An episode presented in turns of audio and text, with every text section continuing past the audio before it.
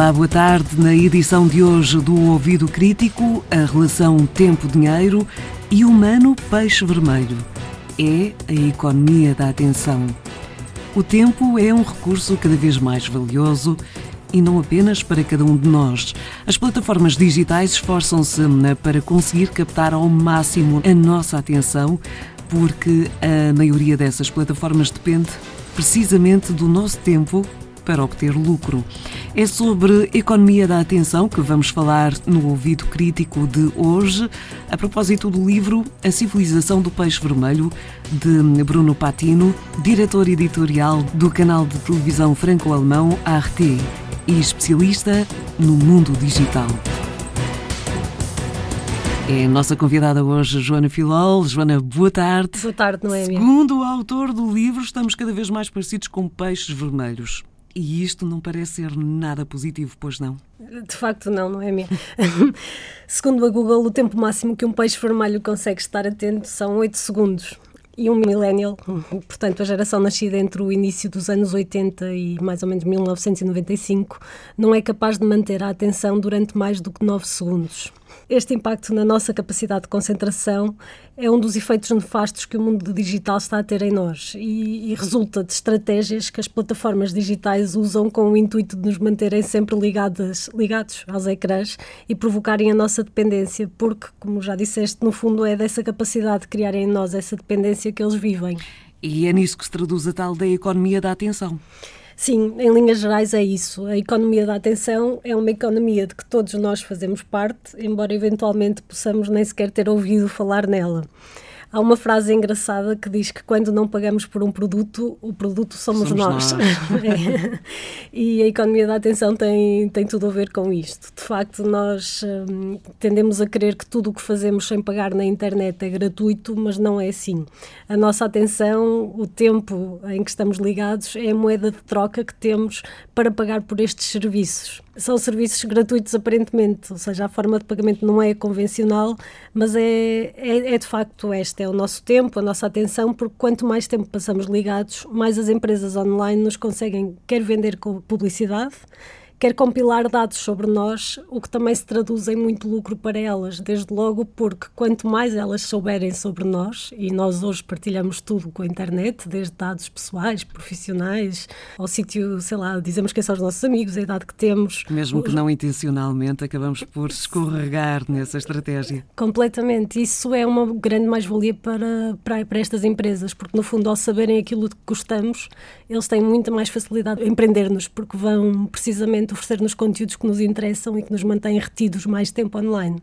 Ora, já percebemos que nós temos um problema de uh, atenção, uh, mas que estratégias são utilizadas então pelas plataformas digitais uh, para nos captarem a atenção neste sentido? São muitas, são muitas estratégias e muito bem pensadas, é isso que é fascinante ao ler este livro. O Bruno Patino mostra como os gigantes da internet desenham as suas estratégias tendo por base estudos e conhecimentos da psicologia do comportamento. Portanto, isto é feito de uma forma muito profissional, muito a sério.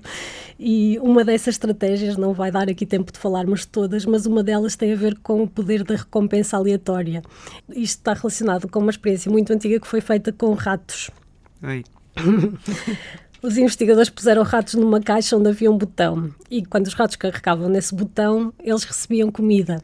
Ou seja, eles perceberam que quando tivessem comida bastava carregar no botão e, portanto, deixaram de carregar, carregar no botão porque já sabiam que quando tivessem fome era fácil saciarem a sua, a sua vontade de comer.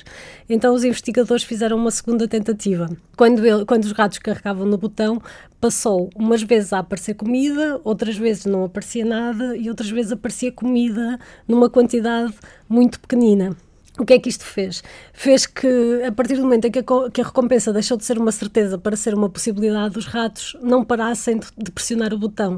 Ou seja, a incerteza tornou-os completamente viciados. E é mais ou menos isso que acontece nas redes sociais, onde nunca sabemos bem o que é que vamos encontrar e onde as recompensas surgem no meio de muita informação que não nos interessa e minimamente. Continuamos a pressionar o botão. Sempre. Ora, as notificações que recebemos constantemente respondem também a esse objetivo de chamar a nossa atenção. Sim, é isso mesmo. As notificações são mais uma estratégia estratégia e esta qualquer um de nós facilmente comprova porque teoricamente as, as, notificações seriam alertas para sinalizar algo realmente importante, mas todos nós temos visto que elas têm vindo a perder essa lógica e, e, que se tornaram constantes e que a maioria alerta para coisas absolutamente banais com o único propósito de nos manterem ligados. Uhum. E, e, certamente já te aconteceu a ti, como já me aconteceu a mim e, e a muitos ouvintes, que é uh, seguirmos um link que vai numa notificação destas e de repente íamos ver aquela coisa, mas de repente passam-se horas e nós estivemos a navegar na internet a ver coisas que não, que não era nossa intenção fazer.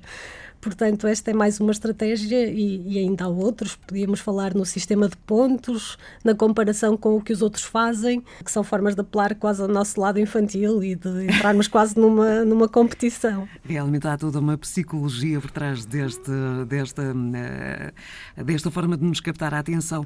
E qual é o risco real de cedermos a esta estratégia?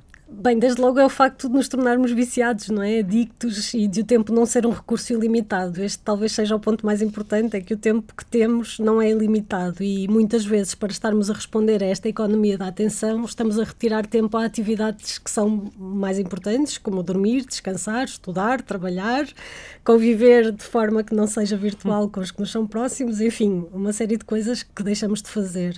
E depois há, há aqui um outro perigo, mas sobre esse já temos falado falado aqui no ouvido crítico, que tem a ver com a qualidade de informação que circula porque há estudos que mostram que as notícias falsas uh, se propagam a uma velocidade muito mais rápida, precisamente porque têm um caráter sensacionalista e isso chama muito mais a atenção e as pessoas clicam muito mais. E, portanto, muitas vezes há interesse de pôr uh, a circular notícias falsas para se conseguir obter mais lucro. Mas, como disse, este realmente é um tema que já temos abordado aqui no, nos outros programas e sobre o qual já falámos e as pessoas podem consultar nos podcasts.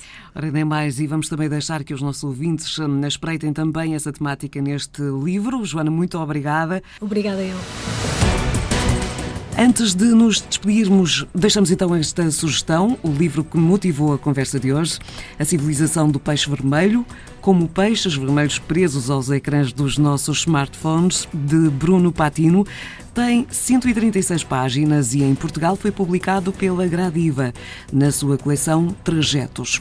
Outro livro que se dedica a este tema é de uma jornalista espanhola, Marta Perano, mas esse só existe em castelhano. Tem por título El Enemigo Conoce el Sistema e foi lançado em junho do ano passado. O Ouvido Crítico é um programa de educação para os média da Antena 1 e do Milobs, Observatório sobre Média, Informação e Literacia, do Centro de Estudos de Comunicação e Sociedade da Universidade do Minho. E está de volta na próxima semana.